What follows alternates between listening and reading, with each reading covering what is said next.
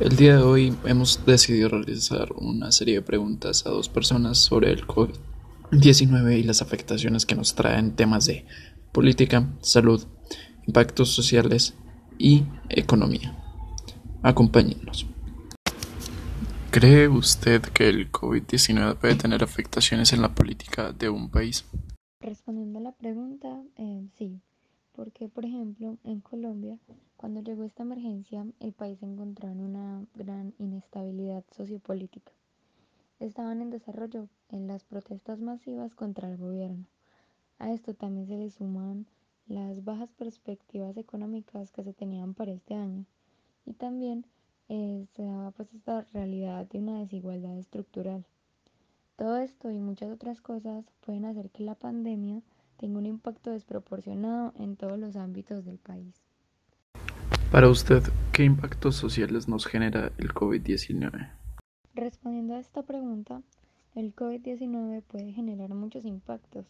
Entre estos se encuentran también los impactos sociales, como lo pueden ser la pobreza, pues ya que muchas personas se quedaron sin empleo.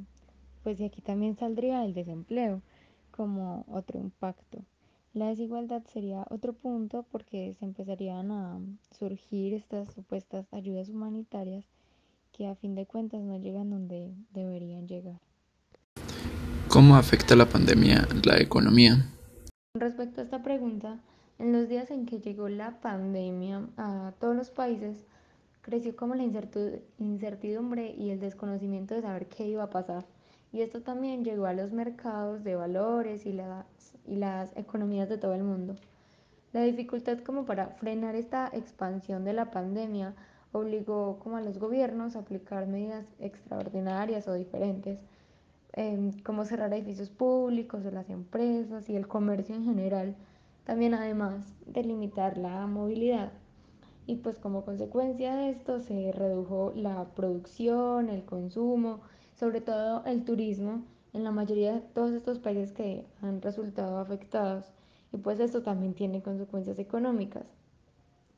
En una situación como esta, pues los estados se ven obligados a como a cambiar y en la manera en la que invierten su dinero, gastando cantidades para que el sistema siga funcionando por ejemplo, como para que las personas que se han quedado sin trabajo temporalmente eh, tengan cómo poder pagar sus facturas y todo lo que tengan que pagar, o que las empresas que no pueden producir puedan seguir pagándole a sus trabajadores, entre otras muchas cosas.